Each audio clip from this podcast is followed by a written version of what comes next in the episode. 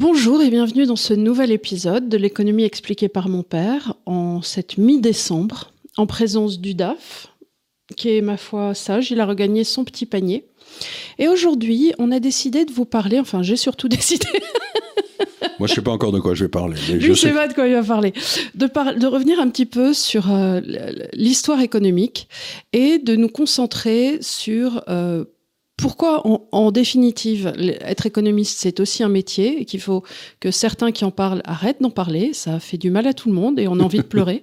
Et qu'il y a certaines choses sur lesquelles on va se concentrer aujourd'hui, à savoir la dette. Et qu'est-ce que la dette Et qu'est-ce que la croissance Donc on va faire euh, une- un petit arrêté des comptes. Et pour que ça rende euh, tout ça euh, léger, on va refaire un petit peu d'histoire avec ça. Avant que tu commences, je voudrais te dire un petit quelque chose, un petit mot d'excuse. Eh ben écoute, Voilà, voilà. C'est qu'il y a quelques semaines, quelques mois, je sais plus très bien.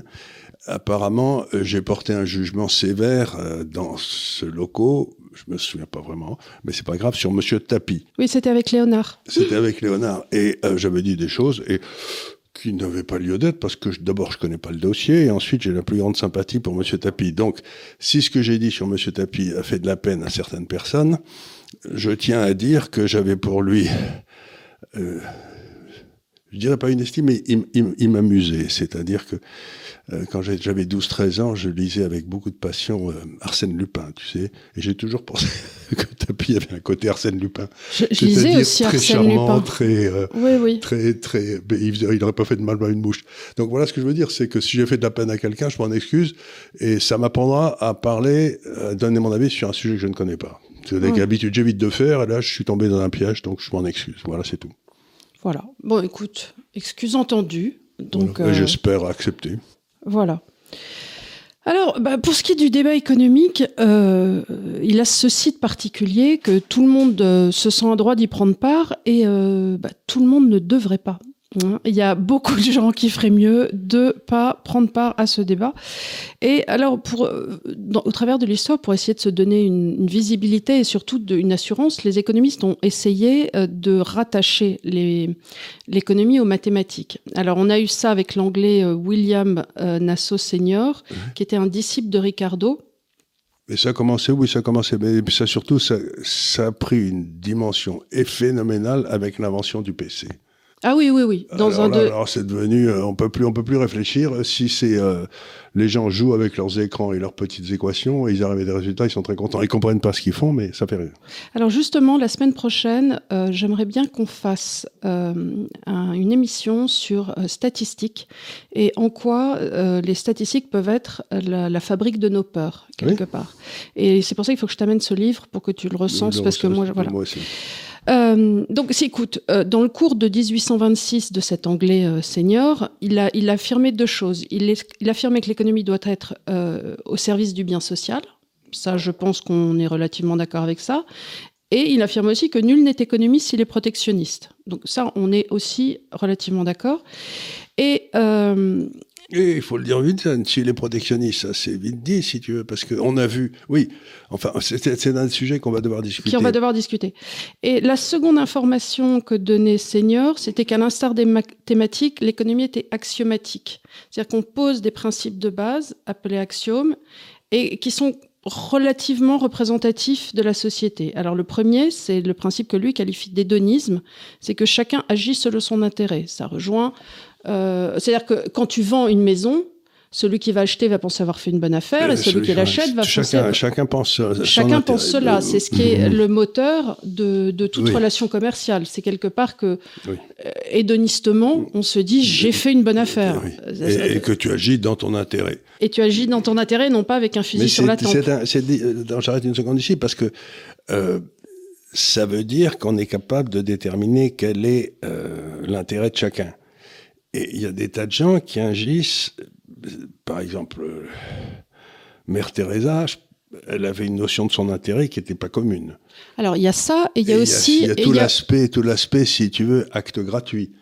qui- Alors, il y a l'aspect acte gratuit et il y a l'aspect que tu prends souvent quand tu parles de l'aigle marine de ta mère, c'est-à-dire que la valeur que tu peux accorder à une chose n'est peut-être pas la somme des valeurs d'autrui. voilà, c'est pas équivalent à la valeur des autres. Donc, c'est vrai euh, en théorie, mais le mot intérêt n'est pas défini.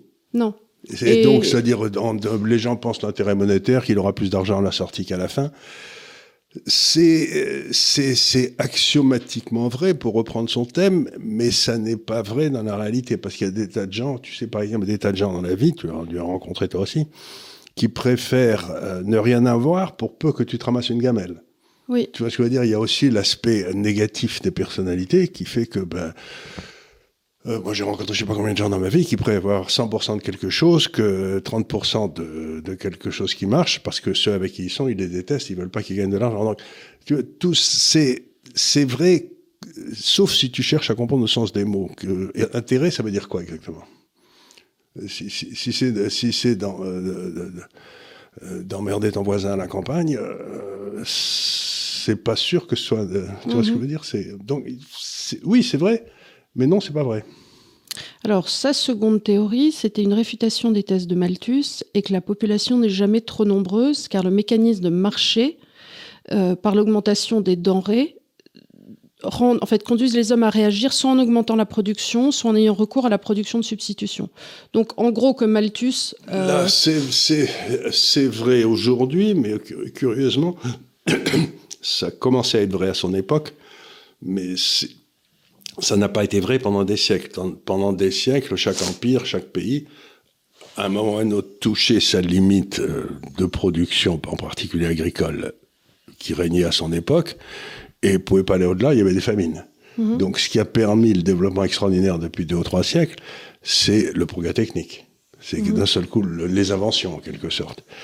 Et ah oui, en ce moment-là, en effet, on a pu augmenter la productivité agricole beaucoup plus que l'augmentation de la population. Donc là encore, c'est vrai aussi curieux que ça paraisse, c'est vrai quand, il l'écrit, ça commençait à être vrai quand il l'écrit, mais ça n'avait pas été vrai dans les 20 siècles précédents. Quoi. Alors, pour un économiste, on considère que l'histoire est, un petit peu la matière expérimentale. Pour un biologiste, ce sera euh, les cellules, le corps humain. Et pour vous, les économistes, c'est véritablement l'histoire. C'est ce que disait, oui, tout à fait. C'est ce que disait Van Mies, je m'excuse, mais c'est ce que disait Van Mises, Hayek, etc. Il disait entre des cours de mathématiques, d'économie, etc., et un cours d'histoire économique, il faut euh, le plus important, c'est les cours d'histoire économique pour que vous soyez au courant de ce qui s'est passé, des tentatives qui ont eu lieu. Or, c'est une des grandes faiblesses à l'heure actuelle, c'est les grandes universités américaines, d'où sortent la plupart des économistes aujourd'hui, euh, ne font pas du tout d'histoire économique. Il n'y a mhm. qu'une des grandes universités américaines parmi les 20 premières qui, si tu veux une, un doctorat, un PhD en économie, te force à prendre des cours d'histoire économique. Te force. Te, force, oui, te force. Et c'est Duke.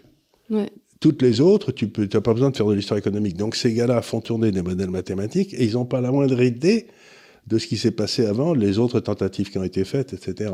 Mais ce qui, est, ce qui est fou, parce que tu, peux te dire que, par exemple, euh, la crise des années 30, enfin la crise de 29 qui est arrivée mhm. avec euh, autour de la déflation, tu peux te dire que avec la série, effectivement, avant ça, de, de qu'il y avait eu, euh, c'était historiquement, évidemment, on savait ce qu'il fallait faire Or, euh, comme tu l'avais expliqué, c'était parce que le gars qui s'en occupait.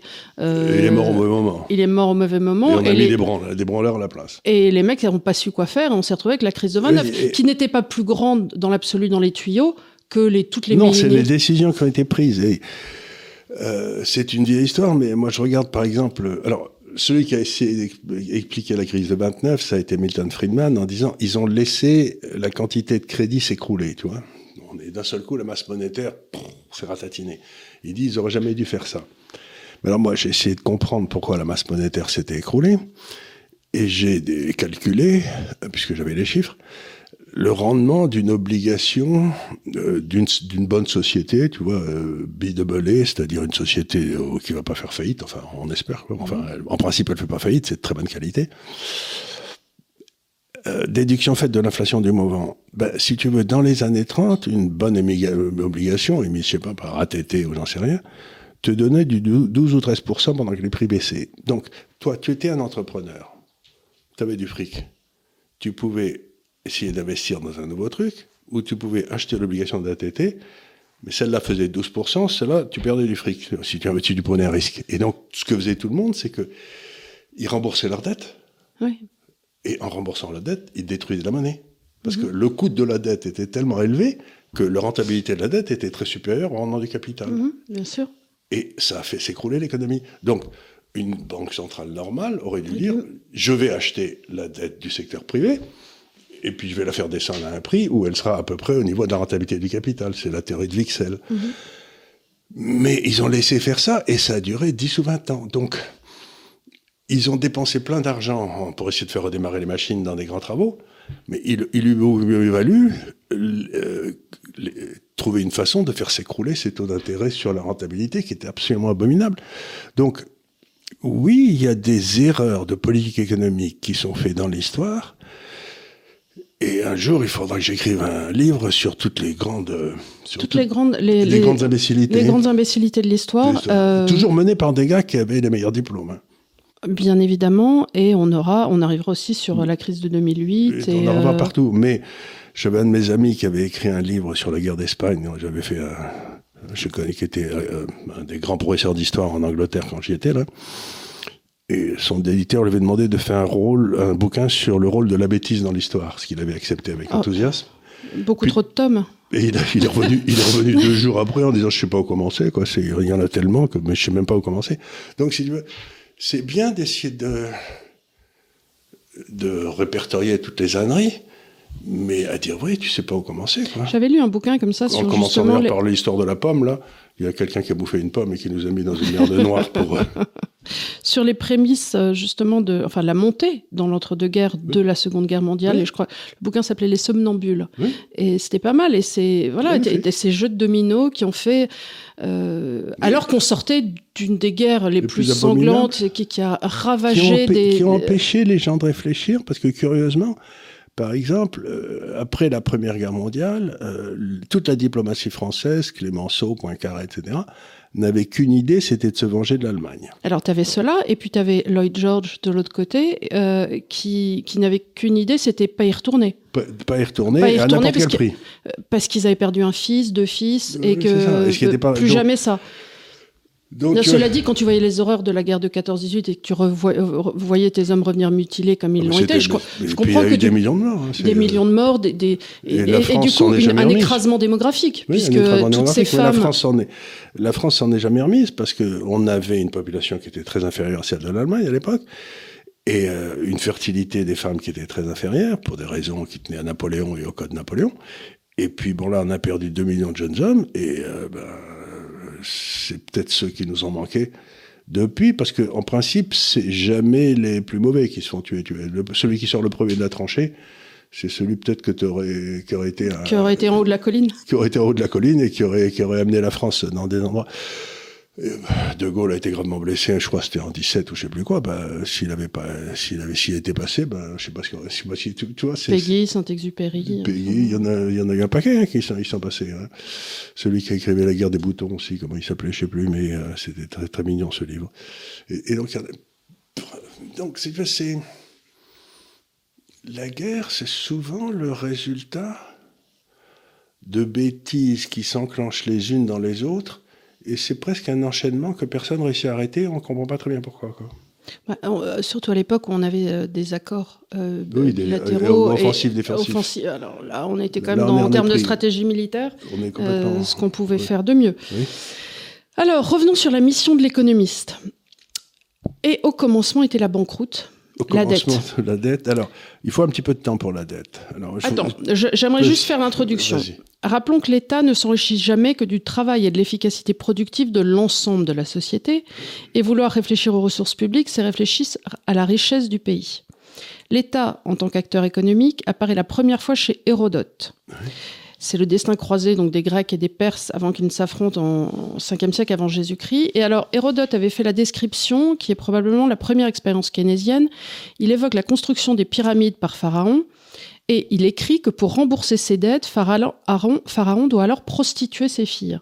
Parce qu'il y a littéralement une banqueroute, et donc euh, il se retrouve à avoir emprunté, emprunté, et il peut plus rembourser. Alors là, oui, c'est possible. Mais je crois pas que ce soit les pyramides, parce que les, les Hérodote, c'était 5 siècles avant Jésus-Christ, et les pyramides, c'était 20 siècles avant Jésus-Christ. Donc, bah, apparemment, si, si, il y avait de la pyramide pour ses, pour ses... Non, il avait dû faire des grands travaux, je sais pas ce qu'il avait fait. Le... C'était en Tu demanderas à Jean-Marc Daniel. Je demanderais ça. Ben, tiens, c'est une bonne, une bonne question, parce que lui, c'est tout sur ce genre de bah, C'est de lui que je tiens ça. Hein. Ah, oui, je ne l'ai pas inventé toute seule. je me suis pas levé un matin en disant je vais écrire sur Hérodote. non, mais Hérodote, en effet, il dit que c'est les pyramides, mais il n'avait pas la moindre idée lui, grosso modo, l'État égyptien était en faillite. Mhm. Donc il dit, ben, la raison, c'est les pyramides, c'est du coup ternaille, ce truc. Mais en fait, c'était pour d'autres raisons. C'est probablement mal géré, ou il faisait n'importe quoi. Ou... Mais bah, il avait... Tu peux faire faillite sans avoir des pyramides. Regarde-nous par exemple, on va faire faillite. Où sont les pyramides Il avait lancé des grands travaux, euh, justement, pour... Euh, bah, un, en fait, un canal, ou j'en sais rien. Non, non, son, son cercle... Tu sais, c'était ah, pour, ses, pour, ses, pour, ses, funérailles. il fallait, il fallait quand même... Donc c'était une sorte de pyramide, c'est-à-dire que tu dois faire ton tombeau mortuaire, ton machin. et puis tu dois le cacher après quand tu vas. Non, mais c'était hyper important. Ils commençaient, ils étaient pas, euh, ils ah, devenaient pas pharaons. Voilà, bah oui, parce que c'était quand même euh, la vie éternelle. Oui, c'était quand même la vie éternelle, et puis ils étaient, ils étaient des, demi-dieux, enfin des dieux même. Alors, bon, essayons de répondre. Euh,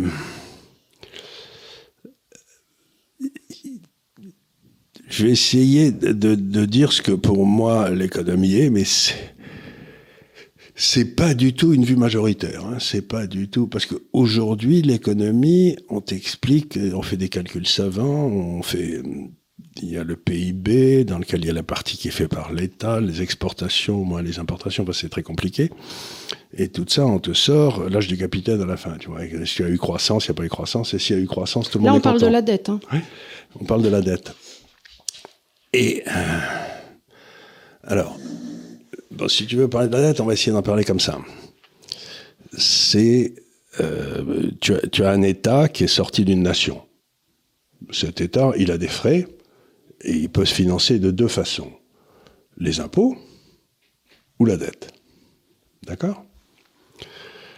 Alors, logiquement, les impôts, euh, bah, tu, les, tu les payes et ça doit couvrir l'ensemble des frais. Mais imagine que tu es des gens pas raisonnables qui dépensent plus que les impôts.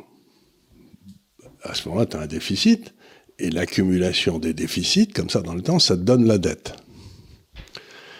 Mais cette dette, en principe, elle va avoir un coût. Mm-hmm. Tu sais, c'est le passage du temps, il faut, c'est les taux d'intérêt. Les taux d'intérêt vont se capitaliser. Alors pendant des siècles, littéralement, jusqu'à tout récemment, enfin, comme il n'y avait aucune croissance dans l'économie, mm-hmm. c'était une économie stagnante, hein, il n'y avait pas de croissance, puisqu'il n'y avait pas de progrès technique, c'était toujours pareil à peu près. Les taux d'intérêt étaient toujours supérieurs aux taux de croissance. C'est-à-dire que dès que tu te collais dans la dette, tu étais dans une trappe à dette. il n'y avait pas moyen d'en échapper puisqu'il n'y avait pas de croissance. Donc tous les taux, normalement les taux d'intérêt duraient à zéro, mais, mais ils n'y étaient pas parce que euh, les gens sont pas fous. Quoi.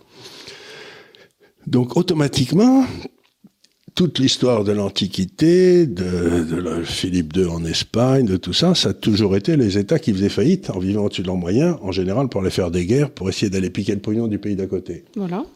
Mais très souvent, en piquant le pognon d'à côté, le pays d'à côté, c'était le pays d'à côté qui faisait faillite. Oui. Tu vois, parce qu'on avait piqué toutes ces, toutes ces réserves d'or ou je sais pas quoi. Donc, la dette étatique, euh, dans l'histoire, ça a été presque toujours euh, un très mauvais placement. Mm-hmm. Tu vois, tu te dis, bon, ben, il a le pouvoir de lever des impôts, donc je vais lui prêter mon pognon. Mais s'il a le pouvoir de lever des impôts et de me mettre en prison, il a aussi le pouvoir de ne pas rembourser sa dette. Et très souvent, c'est ce qu'il faisait. Tu vois, la dette n'était pas remboursée. Donc, patatras, tout le monde sera tatiné. En fait, la, première chose qu'il a fallu faire justement pour ça, pour avoir une dette qui puisse être plus longue, c'était définir le concept de royaume, c'est-à-dire de se dire la dette n'est pas véritablement attachée au suzerain, elle est attachée au royaume, parce que comme ça, il pouvait avoir un temps beaucoup plus long aussi. Beaucoup plus long, puis ça pouvait passer aux successeurs, ça pouvait passer tout ça.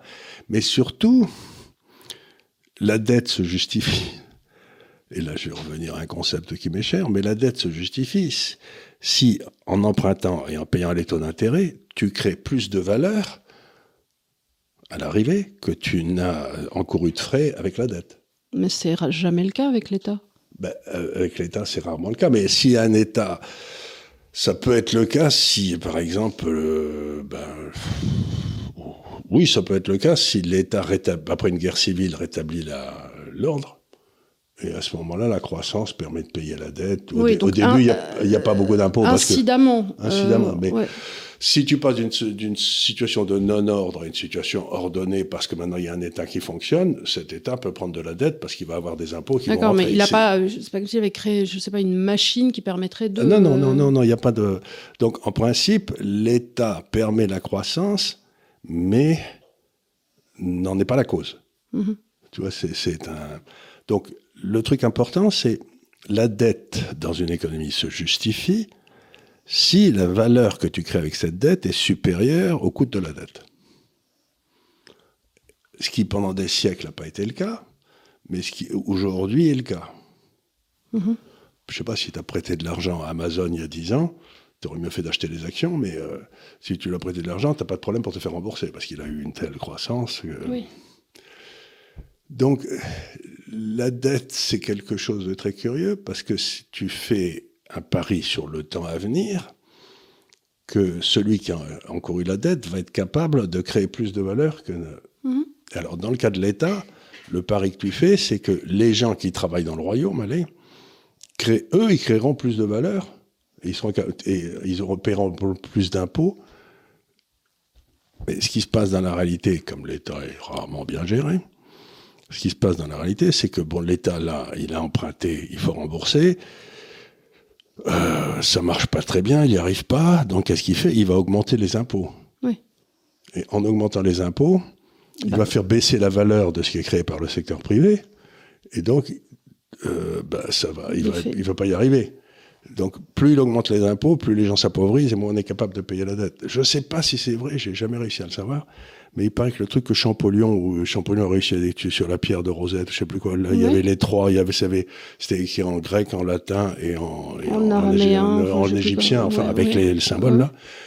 Il paraît que c'était un, un, Un texte de trésor public? un texte de trésor public qui expliquait qu'il fallait pas trop emprunter, pas, pas trop imposer, parce que sinon ça finissait par tuer la croissance. Trop d'impôts tue l'im- tue Mhm. l'impôt. Tu vois, donc, euh, mais trop, trop d'impôts tue l'impôt. C'était une règle de courbe de l'affaire, quoi. Voilà, mais déjà, donc on savait déjà sous les Égyptiens que trop d'impôts tue l'impôt, quoi. Mhm. Et on s'était dit, il faut le mettre en plusieurs langues parce qu'il faut vraiment que tout le monde le sache. tout le monde le sache. Ouais, ouais. Oui, c'était, mais ça donc.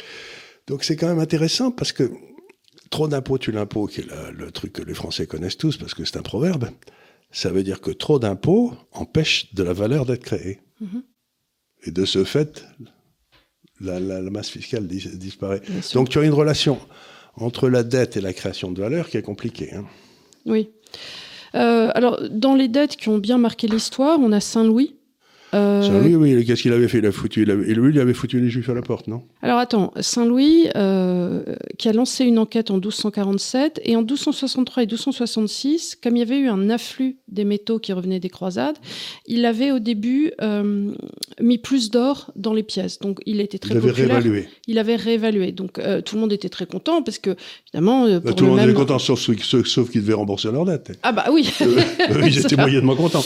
Et alors, il était allé se- financer ses croisades par l'emprunt et, euh, et non pas par l'impôt. Ça a été un des premiers à faire ça, parce qu'en général, le- Et il les- avait emprunté à qui? À Gênes et à Venise et à... il avait emprunté à l'époque à la banque qui s'appelait Lecacoro, qui était et euh, qui était en Italie. Et Bien alors, euh, figure-toi que les banquiers de l'époque, c'était pas mal. Ils rémunéraient les dépôts à 10% et prêtaient à 20%. Ils s'emmerdaient pas quand même. Non, il, il s'emmerdait pas parce que c'était des marchés qui étaient complètement illiquides. Voilà. Et donc, c'était des banquiers génois. Oui, Alors, à ce moment-là, oui. À ce moment-là, quand euh, Saint-Louis rentre des croisades, ils lui disent bon bah voilà, on vous a prêté, mais Saint-Louis trouvait qu'il leur avait déjà permis d'être euh, à ses côtés, donc euh, ça allait bien, et donc il a fait banqueroute et, et, eux avec. Bah, ça, c'est toujours pareil. Les banquiers qui prêtent à l'État, dans l'histoire, ils vivent noblement pendant longtemps, mais ou ils se font couper la tête, euh, ou alors ils se font exclure du royaume. Si c'était par exemple des banquiers juifs, je crois que Saint- Saint-Louis aussi avait plus ou moins viré un certain nombre de banquiers juifs du, du pays. Euh, ou simplement, ben, euh, boum, on les paie pas et euh, des merdenziziches, quoi. Et à ce moment-là, ils sont, ils sont mal, quoi. Alors il y avait aussi une histoire intéressante avec Édouard III d'Angleterre, qui était donc le petit-fils de Philippe le Bel, et euh, il affirme ses droits à l'époque sur la couronne de France. Oui, Donc, le fils de la Louve de France. allez, Voilà, donc il à- lève euh, des impôts et il emprunte aux banques de Florence aussi pour lever une armée. Et alors, ce qui se passe, c'est qu'il envoie toutes ses troupes à ce moment-là en France pour Ouais. récupérer les terres, la Guyenne, enfin bon. Euh. Mais alors, ce dont personne s'était rendu compte à l'époque, c'était que, donc, en levant les impôts euh, en Angleterre, ensuite, les soldes allaient aux soldats qui étaient pour partie anglais et pour partie des mercenaires, là-bas, en France. Oui. Donc, tout l'or, tout, en fait, Et affilé affilé là-bas, Là-bas. était dépensé là-bas. Et alors, après, Avec sont- des femmes de mauvaise vie en France. voilà. Et alors, et alors, on s'est retrouvé avec un, ils se sont retrouvés avec un déficit extérieur et une crise de liquidité. Ben, Parce qu'il évidemment, n'y avait plus aucun, c'est- euh, c'est- classique, ça. plus aucune liquidité sur place, mais personne n'avait réfléchi à ça avant. Ah ben non, ça, ça, on ne savait pas ça. C'est le premier qui a réfléchi au flux euh, vraiment des monnaies comme ça. Je crois que dans les cas de guerre et tout, c'est Cantillon, mais ça devait être à la fin du, c'était au, au début du 18e. Tu vois, au Oui, début, au début, au début, mais on était, on, se- on- on- l'argent, on pensait que euh, on comme les pièces. Enfin, bon, bref, on pensait qu'il il, il était là, quoi. Il n'y avait pas de raison de se préoccuper que cette histoire, quoi. Et alors, dans la série euh, des autres euh, extrêmement belles faillites, on a quand même eu la faillite des deux tiers. Puis la faillite euh, de Philippe II d'Espagne, qui était exactement Oui. la même chose que la faillite de Saint-Louis, pour les mêmes raisons. C'était d'autres banques italiennes, parce que les premières, elles avaient été liquidées par, par Saint-Louis. Donc là, c'était... Puis il y avait des banques allemandes qui ont sauté aussi. Il y avait la famille Feuger, qui restait des banques allemandes incroyables pendant deux ou trois siècles, et puis pouf, ils ont sauté avec... euh. Donc ça a sauté... euh, Les banques ont toujours sauté avec beaucoup d'enthousiasme sur les emprunts d'État. Bon, après, tu as Charles V qui avait vendu sa sœur à un Visconti. Oui. Euh, c'est une bonne façon de refinancer sa dette, mais euh, on laisse plus faire ça à notre On laisse époque. ça. Et Visconti, je- est-ce que tu crois qu'il avait rapport? Parce que c'était d'une très grande famille, le cinéaste.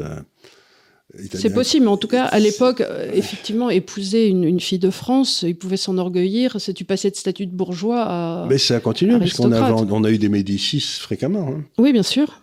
On, a eu des, on a eu deux reines Médicis françaises, euh, Catherine et, et c'était Marie de Médicis et Catherine de Médicis. oui. La question qu'il faut se poser quand même quand tu es comme ça. euh, Alors, je te disais ça tout à l'heure, c'est que quand, tant que c'était attaché au roi, il y avait une temporalité. Ensuite, la dette est, est arrivée en se disant c'est une dette de royaume, donc elle restait dans le Ce temps. qui veut dire qu'il y a un trésor public, Ce qui veut dire qu'il y a un trésor public. donc un ministère des Finances. Et alors aujourd'hui, la question qui se pose avec la Banque centrale, c'est en réalité combien de temps doit-on accorder à l'État?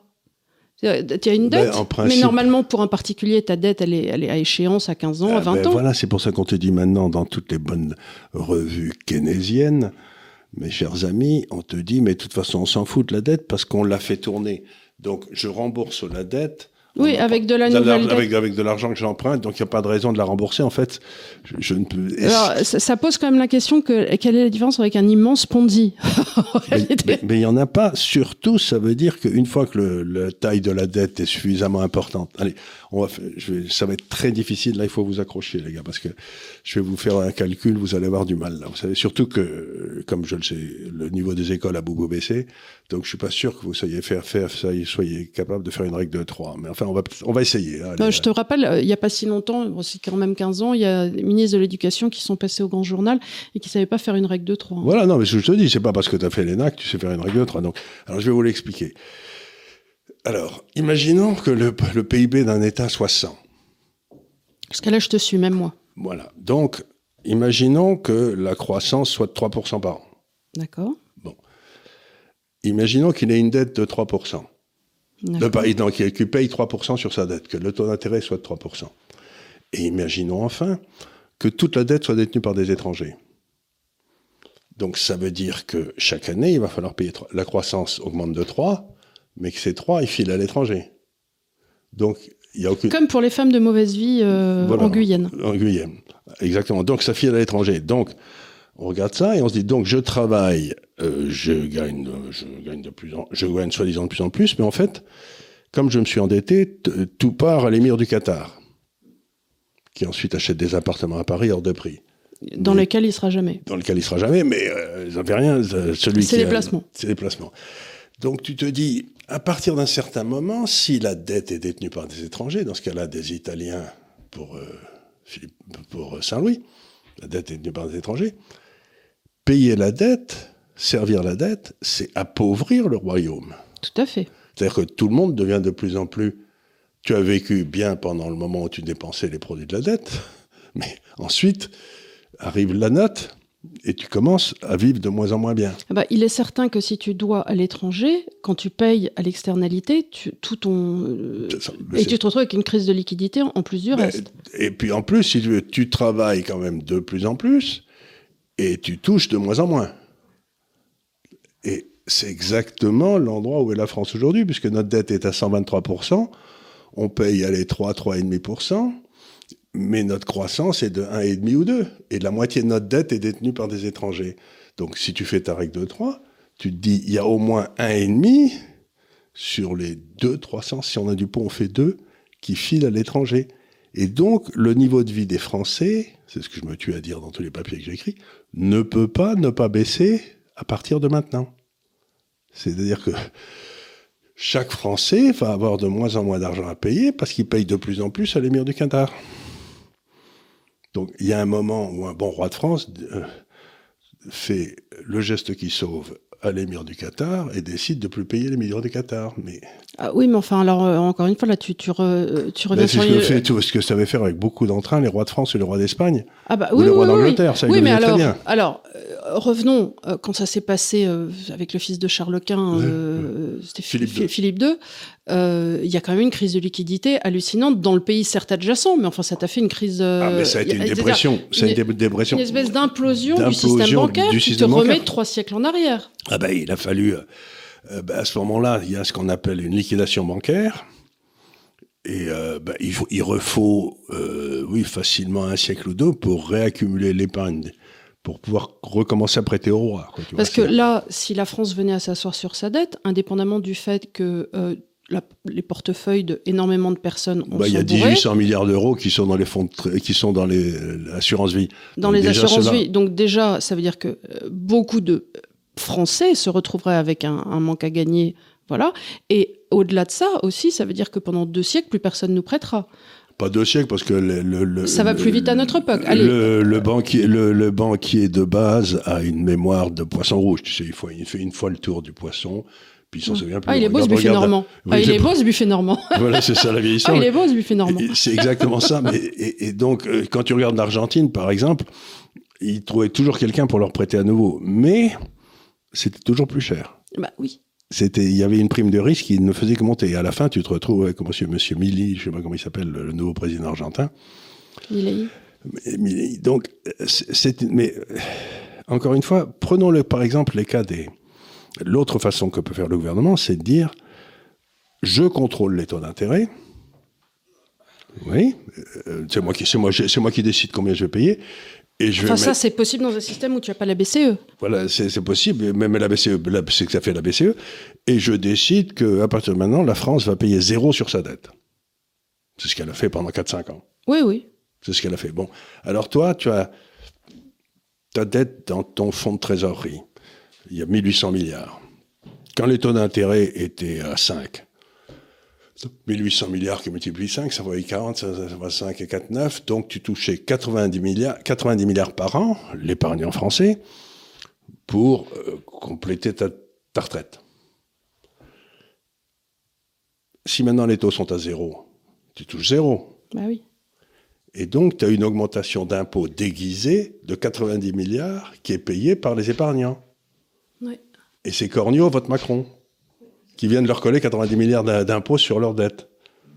Et comme j'ai essayé de le montrer ici 20 fois, mettre un impôt sur l'épargne, c'est quand même la façon la plus rapide de se ruiner, puisque l'épargne est égale à l'investissement. Donc ça veut dire que tu investis. Donc ce que je veux dire par là, c'est que c'est pas difficile de comprendre ce qui nous arrive. Il nous arrive qu'on vit au-dessus de nos moyens, et que vivant au-dessus de nos moyens, il faut continuer à s'endetter. Et comme on n'a plus l'épargne en France, il faut épargner à l'étranger. Et comme on épargne à l'étranger, ça veut dire que le, une de plus en plus grosse part du gâteau français, qui a peut-être tendance à croître, mais même après euh, cette croissance, compte tenu des paiements qu'il faut faire à l'étranger, la part de chacun va diminuer. Mm-hmm. Ça, ça peut pas être autrement. Ça peut pas être autrement. Donc à ce moment-là, l'État se retrouve devant un truc euh, où je fais faillite, oui. où je coupe les dépenses de l'État massivement, bah, il faut. C'est ce que fait l'Argentin. L'Argentin, il faut des corones, mais ça s'est vu. Ça s'est vu. Historiquement, il y en a eu des tas de cas où je, où, je fais faillite, où je, bref, où je, je cesse de payer les, les intérêts, c'est-à-dire je manipule les prix, Mais, mais à ce moment-là, ça c'est l'épargnant qui prend, donc la croissance baisse. Donc, aussi curieux que ça paraisse, ces gens qui nous gouvernent, comment dire, le gouverner, c'est de choisir entre différentes possibilités. Hein, bon. Et ils agissent pour que les, les, possibilités de gouverner de leurs successeurs soient de plus en plus étroites, soient de plus en plus difficiles. À la place d'essayer d'ouvrir le champ des possibilités, ils font tout pour le refermer parce qu'ils privilégient le court terme sur le moyen terme et sur le long terme, mais tout le temps. Et euh, bon, ben, je, en tant que citoyen, je ne comprends pas comment il est possible qu'on puisse voter pour ces gens-là. Mm. Ça me paraît, mais euh, j'en sais rien, mais dans un pays normal, la dette devrait être anticonstitutionnelle. Je m'explique, c'est que la dette, c'est de l'impôt différé, puisqu'un jour, il faudra augmenter les impôts pour la payer. Et en bonne morale, en bonne économie, il n'y a pas de raison qu'on prélève des impôts, qu'on ne s'autorise à prélever des impôts sur des enfants qui ne sont pas nés aujourd'hui et qui devront les payer dans 25 ans.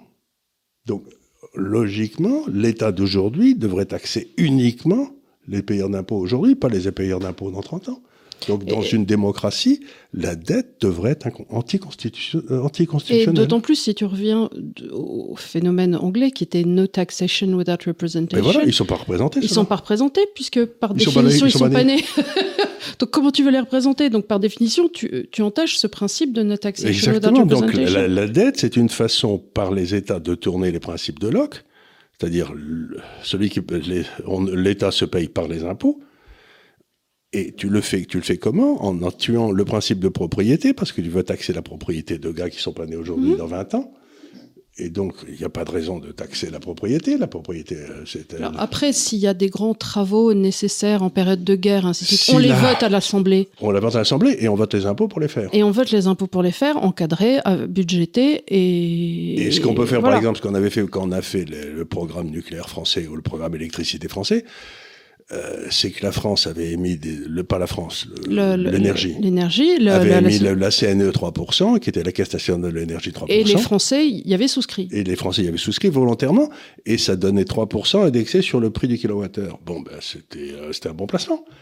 Et c'était pas un impôt, c'était une espèce de participation à l'effort commun. Donc, il y a des tas de façons de le faire mais ils préfèrent toujours tricher. Moi, ce que je considère extraordinaire dans la classe politique française et maintenant de tous nos pays, c'est à quel point ils pensent que mentir est nécessaire pour rester au pouvoir.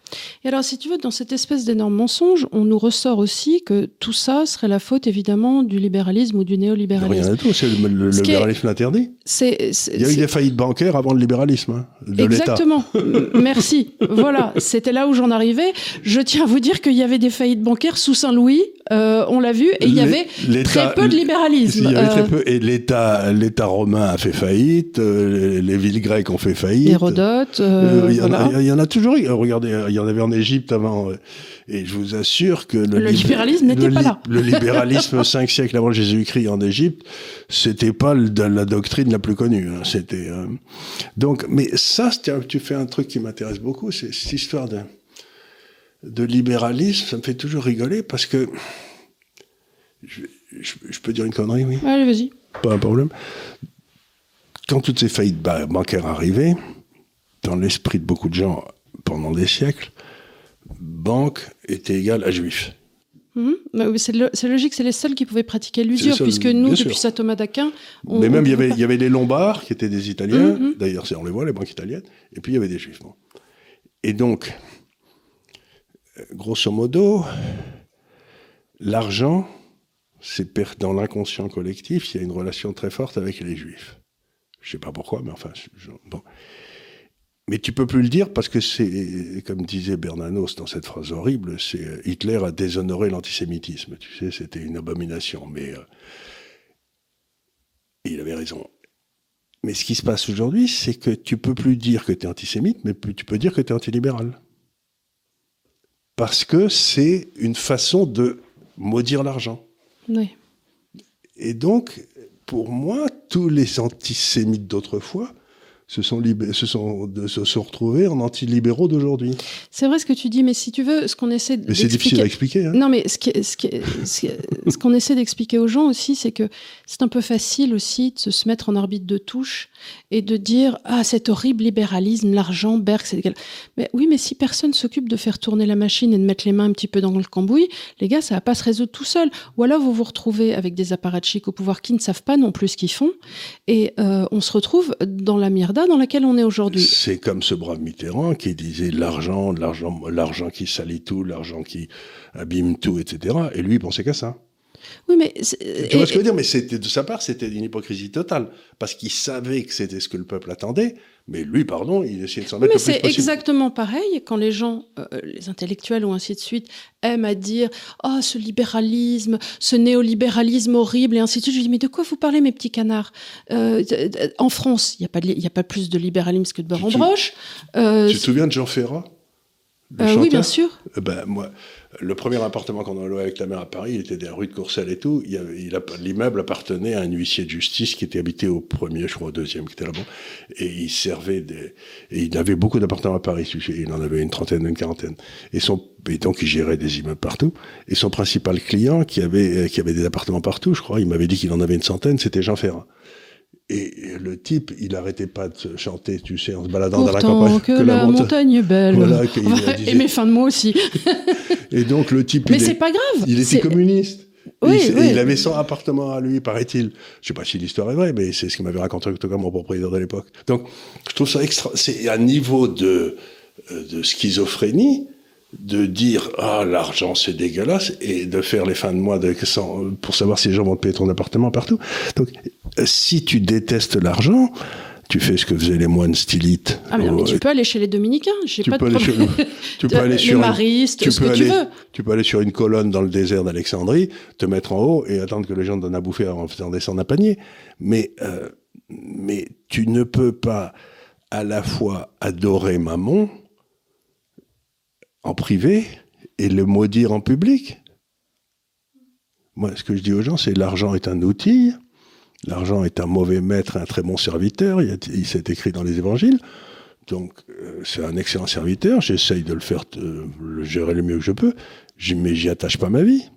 Mais ces gens qui, qui y attachent leur vie, mais qui prétendent ne pas y attacher leur vie. Et encore une fois, moi, quand les gens se targue de détester le libéralisme, c'est euh, le premier truc qui me fait dire là, vous, vous êtes des sales capitalistes honteux. Honteux. C'est toujours ceux-là qui avaient des comptes en Suisse, tu sais. Oui, oui, c'est le, principe de cacher ces seins que je ne saurais voir. Tu te dis, oh, toi, tu es un peu trop excité par les seins. Euh, oui, oui, c'est très nettement. très nettement. Mais c'est exactement ça. Et c'est c'est le péché mortel des intellectuels français. Mhm. Oui, mais c'est une posture aussi. C'est pour comme ça, euh, tous les Natacha Polony et compagnie peuvent dire oh, le libéralisme c'est très mal, la démocratie libérale. Enfin bon, tu vois. Mais et ça veut dire, ne pas aimer le libéralisme, c'est ne pas aimer la liberté, puisque c'est le seul truc qui garantit la liberté. Donc, j'ai dit aux gens, donc le libéralisme, ça a été créé pour empêcher que des fous prennent le pouvoir et martyrisent le reste de la population. Donc si vous êtes contre le, populisme, euh, le, libéralisme, ça veut dire que vous êtes pour les fous. Et ça a été le cas. La gauche a été pour les fous depuis un siècle en France. Ils ont été pour Pol Pot, ils ont été pour Mao, ils ont été pour Staline. Et personne n'a jamais demandé pardon. Hein. Personne n'a jamais demandé pardon. Tous les. Euh, tous Donc, les, euh, la gauche favorise l'arrivée des fous au pouvoir. Mais sans arrêt. Et on regarde aujourd'hui, on en a un cas parfait, c'est Mélenchon. Enfin, je veux dire, lui, il a, il a un très bel appartement à Paris, merci. Il a jamais travaillé de sa vie, il a une belle retraite. Il voyage en première. Il voyage en première pour aller euh, féliciter les gens qui ruinent le et Venezuela. Eh ben, euh, ça fait rien, si tu veux. Ce type, il est, euh, il est, il gère ses affaires avec le plus grand soin. Et de l'autre côté, il n'arrête pas de dire du mal des gens qui vraiment travaillent. Donc, il y a une espèce de schizophrénie dans la gauche française qui est très difficilement compréhensible. Moi, je, moi, je la comprends pas. Je sais pas d'où elle vient. J'ai beau remonter René Girard, j'essaye de comprendre. Je comprends pas exactement d'où ça vient, cette espèce de... Peut-être de la franc-maçonnerie sous-jacente. Oui, pour les, les francs-maçons, ils pensent qu'à l'argent? Oui, mais encore une fois, on est sur du tartuffe. Oui, voilà, on est sur du tartuffe, c'est ça. Parce qu'ils pense, ils doivent penser que le peuple, lui, euh, ne s'intéresse pas à l'argent. Oui, et puis c'est une façon aussi de s'acheter. Euh, encore une fois, le personnage de Tartuffe. Tu, tu, tu, tu fais l'être complètement euh, éthéré, qui, pense au bien des autres. Qui pense au bien des autres et n'a aucune considération matérielle. Si tu, si tu dis l'argent c'est sale, personne ne va dire c'est lui qui a piqué dans la caisse, puisque ah mais non, mais lui ça peut pas être lui puisqu'il est au régime.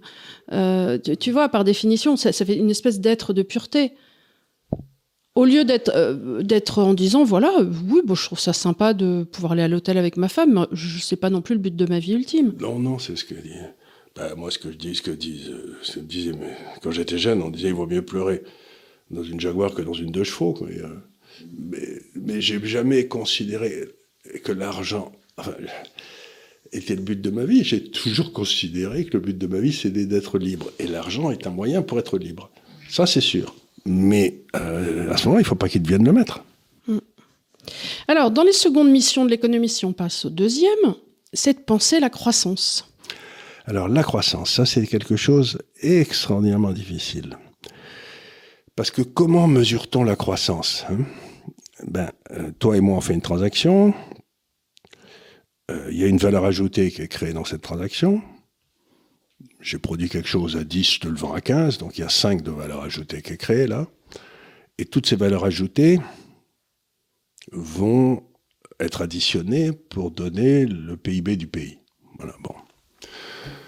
Donc grosso modo, la croissance, ça vient de transactions volontaires entre les individus dans lesquelles tous les deux gagnent et dans lesquelles il y a une plus-value qui a été enregistrée par un des deux. Oui. Tu vois, c'est parce que si je te vends à perte, euh, toi tu gagnes, mais moi je perds. Donc il faut donc pour qu'il y ait une plus-value qui soit enregistrée, en termes logiques, philosophiques, il faut qu'il y ait eu une prise de risque par l'un des deux. donc la croissance, ça vient d'une plus-value qui est créée par une prise de risque et que les transactions soient volontaires. Tu vois, il y a certains trucs comme ça. Mm-hmm. Dans, une, dans le secteur privé, il n'y a pas de problème. Ça, tu sais très bien comment ça se passe. Le problème aujourd'hui, c'est que l'État français aujourd'hui représente 60% du PIB. Et comment, si, allez, si on pique du fric par mes impôts pour le donner à des gens qui arrivent dans des bateaux à Marseille, Marseille.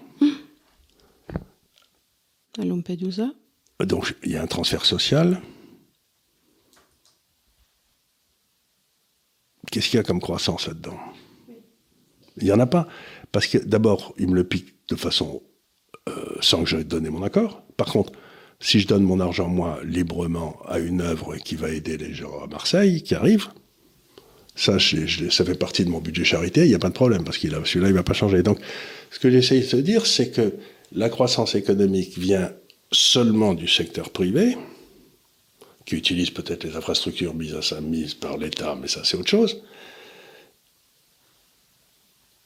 Mais que le secteur public, toute croissance du secteur public se fait donc au détriment du secteur privé, et ne peut pas ne pas freiner la croissance. En fait, si on revient sur euh, les analyses économiques que euh, avait pu faire Ricardo ou mmh. ensuite Schumpeter, si tu veux, tu avais trois acteurs économiques. Tu avais euh, le rentier, celui qui prête le capital, le travailleur, celui qui prête ses bras, et enfin le capitaliste, c'est celui qui l'entrepreneur qui va mettre les deux ensemble et qui va faire en sorte, voilà.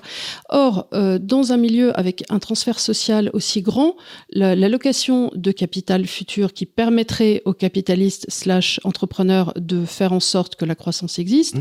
n'a plus lieu, puisque le transfert social prend absolument toute la, tout le jus et, il se fait, de l'économie. Et il se fait sans que, sans que celui qui reçoit le transfert ou celui qui le paye euh, ait été volontaire pour ça. Voilà. C'est tout. Alors, pour expliquer ça, je vais revenir encore une fois à Milton Friedman. Allez, buvons un coup. Je vais boire un coup d'ailleurs parce que c'est...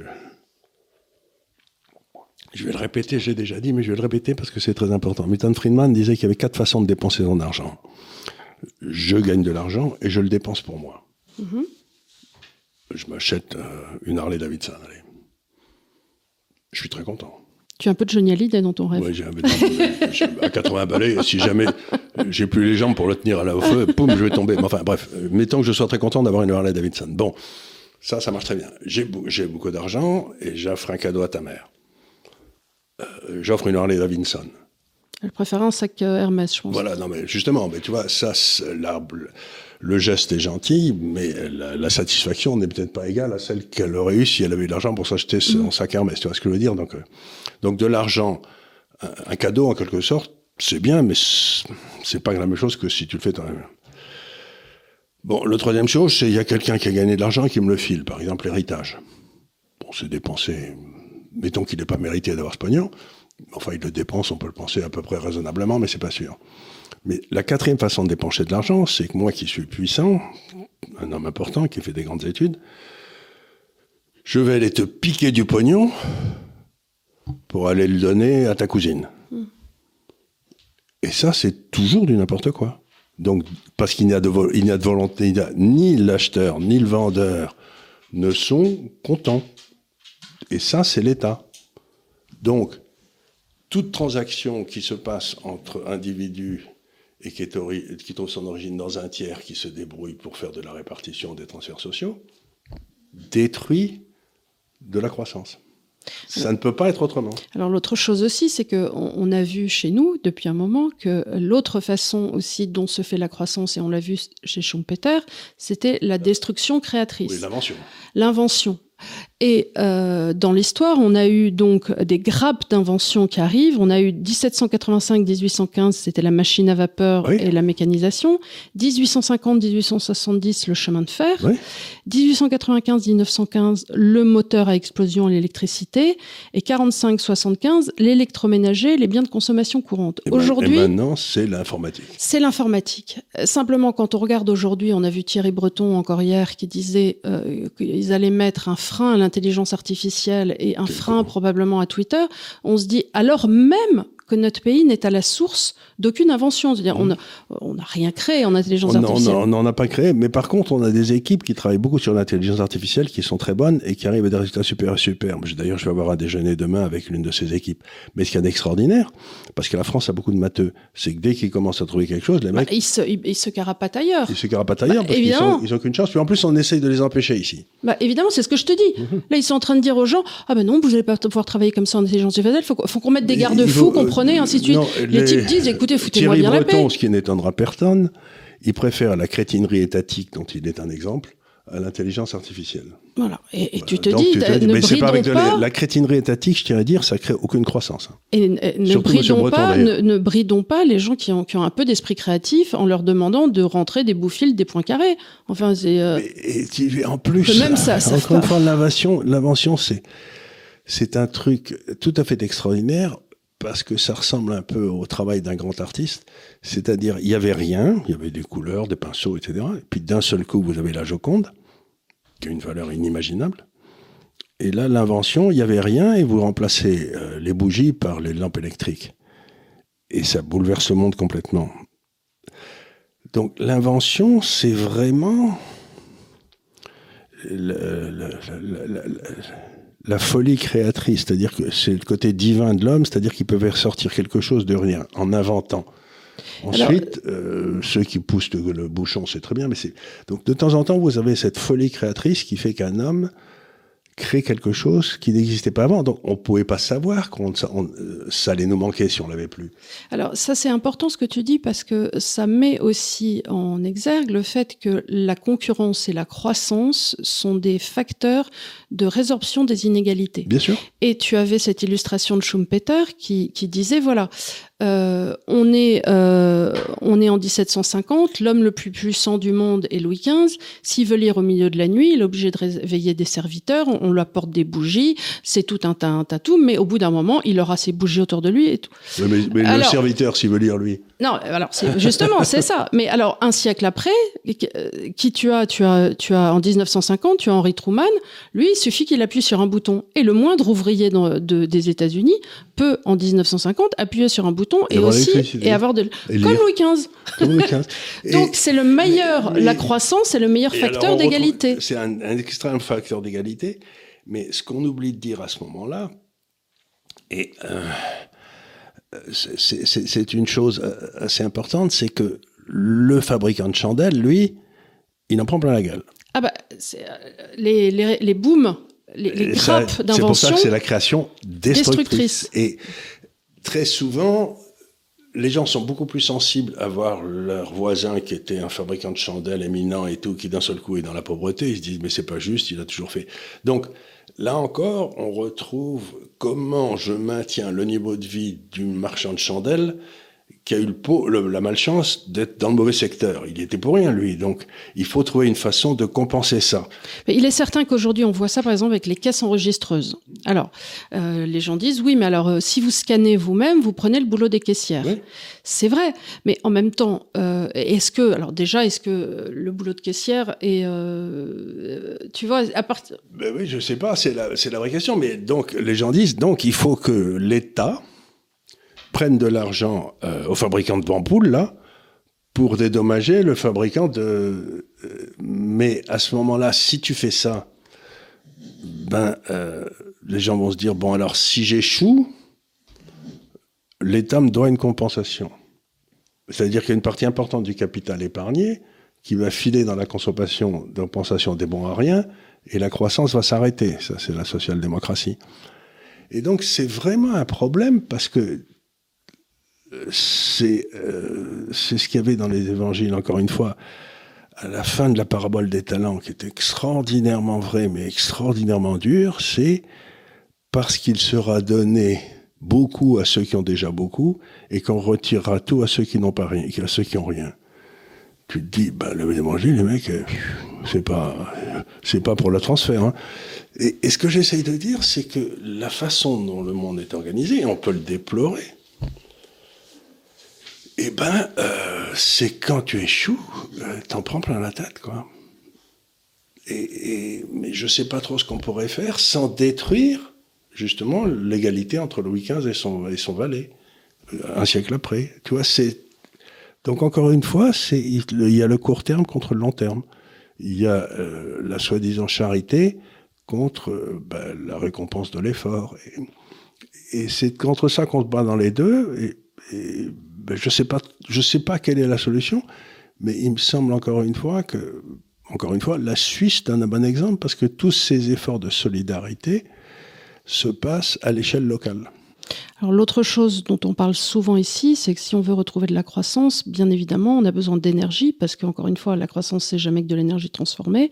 Et euh, pour ce qui est de l'avancée du progrès technique, il faudrait déjà aussi que l'État lâche bien tout le monde, la, la grappe à tout le monde. Mais en plus, ils ont décidé de nous forcer à investir dans des systèmes énergétiques de moulins à vent et qui ne marchent pas. Donc, donc, ils ont pris sur eux de calculer quelle était leur. Ils n'ont pas même pas fait le calcul. Ils ont dit, il n'y a pas d'autre solution. Mais non, parce que c'est une pensée magique. Voilà, c'est une pensée euh, magique. C'est une pensée magique. Ils ne cherchent pas à, à, à, ce que ça soit connecté, corrélé au réel. Réalité. Donc, c'est là où est la difficulté, et c'est pour ça, je crois que j'ai fait un, une étude il y, a, il y, a, plusieurs années déjà sur euh, là où le niveau de vie était le plus élevé dans le monde et là où les les inégalités étaient les plus faibles et le, le, le corps politique le oui. plus harmonieux, eh ben, j'avais trouvé que c'était, pour ainsi dire, toujours dans des pays de moins de 10 millions d'habitants. C'est-à-dire que la petite taille du pays permettait de régler les problèmes de transferts sociaux, etc.,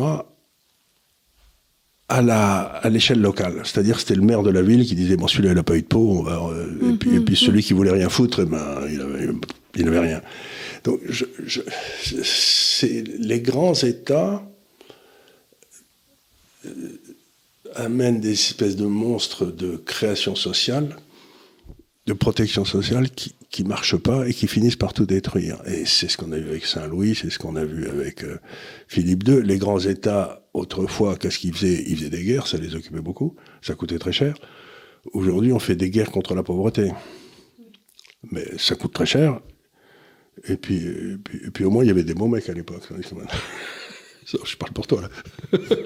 il y avait de beaux La bonté de monsieur perdra monsieur. Il y avait de beaux, il y avait de beaux soldats, quoi, le prestige de l'uniforme. Non, non, c'est vrai, cela dit, c'est vrai. Euh, ouais, tu veux, quand je vois défiler des petits jeunes, de, le menton ferme et la, la, la nuque rasée, je me dis, euh, c'est plutôt plus mignon que ce que je vois d'habitude.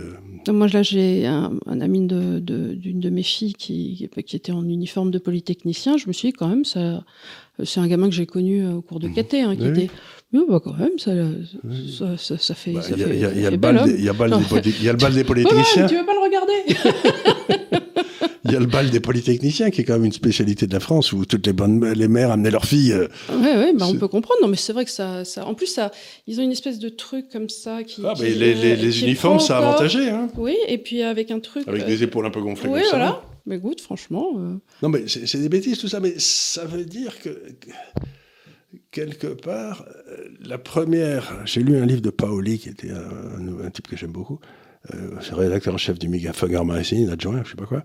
Il avait écrit un livre il y a une dizaine d'années qui s'appelait La mort du soldat, dans lequel il disait Eh ben, on est arrivé à la mort du soldat, bravo les gars, et maintenant on est en train d'arriver à la mort de l'entrepreneur. Bah, L'entrepreneur est un peu un moine soldat aussi. Hein. C'était un fou aussi, bah, il risquait sa vie pour le reste. Donc si tu tues d'abord le soldat et ensuite l'entrepreneur, il va te rester Agnan. Ça, ils se multiplient. T'as l'impression qu'on les arrose après minuit, ceux-là. ils, sortent euh, ils, sortent avec des dents pointues comme ça. et ah, les Agnans, tu les vois partout. Donc aujourd'hui, notre société est faite par des Agnans pour des Agnans. Et je me sens pas très à l'aise, moi. Hein. Non. Non, c'est pas. On rigole Donc la croissance, pour revenir à la fin de ta les Agnans ne, sont antinomiques avec la croissance. Tu peux avoir de la croissance avec des soldats, tu peux avoir de la croissance avec des entrepreneurs, tu peux pas avoir de la croissance avec des Agnans. Hmm. Vous savez, Agnan, pour ceux qui reprendront le chemin en route, c'est dans le petit Nicolas, celui qu'on peut pas taper, qui a des lunettes. Et, qui est le chouchou de la maîtresse. Tu sais, c'est celui qui lève la main qui dit Madame, vous avez dit qu'il y aurait un terreau d'histoire aujourd'hui. Non, un terreau de géo. Oui, et tout le monde lui ferme ta gueule, ferme ta gueule. Et à mon avis, c'est celui qui a épousé la maîtresse. Ouais. Coup de pied de l'âne. J'ai rien dit. Hein. voilà. Bon bah écoutez, j'espère que ça vous aura intéressé. La semaine prochaine, j'aimerais bien donc faire cette émission sur les statistiques euh, de ce livre. Oui, non, mais très important, mais je voudrais que tu le lises parce que je pense avoir compris, mais je suis pas sûr d'avoir tout compris. Non, parce que ce que disait Churchill sur les statistiques, si je ne crois que les statistiques que j'ai falsifiées moi-même. Voilà, c'est très important. Donc il y a quand même des tas de gens dont le boulot est de falsifier des statistiques. Vous expliquez que les prix montent pas alors que vous allez chez le, dans le marché, tout monte. Et voyez, non, alors ce livre est très bien parce que justement, il explique bien les différences entre les corrélations et ainsi de suite. Il explique comment avoir l'esprit critique en reprenant euh, les exemples du Covid, comment, bah, en gros, on nous a enflé euh, sur pas mal de trucs, euh, dans, dans les incidences, c'est-à-dire qu'effectivement, si tu multiplies les tests, tu vas trouver forcément beaucoup plus de choses, beaucoup plus de cas positifs. Et alors on disait, ah là là là, euh, regardez comme les gens tombent plus malades, mais ils tombaient pas plus malades, c'était juste qu'on était vacciné, on était testé deux fois plus. Donc évidemment, si tu augmentes la base de, de seuil, tu te retrouves avec des incidences beaucoup plus grandes. Enfin voilà, plein d'exemples très intéressants et que la semaine prochaine, on va soumettre à votre sagacité la base, ce sera ce que disait la Française des Jeux, 100% des gagnants. ont tenté leur chance. Et alors tu sais qu'il y a des gens qui répondaient à ça, il y avait des micro-trottoirs qui disaient ah non mais 100% c'est beaucoup. Non mais je dirais 80, 85. Donc voilà, c'est 100% des gagnants ont tenté leur chance, c'est vraiment vous enfler. Mais c'est vrai. Voilà. Écoutez, merci encore de nous avoir suivis. N'oubliez pas de mettre des pouces, n'oubliez pas d'acheter le livre de Charles et de l'offrir. Ah, il marche très bien. Il marche très bien, il est en recommande. Et euh, voilà, n'hésitez pas euh, à en parler autour de vous et suivez-nous sur les réseaux sociaux. On vous dit à la semaine prochaine. Merci, beaucoup.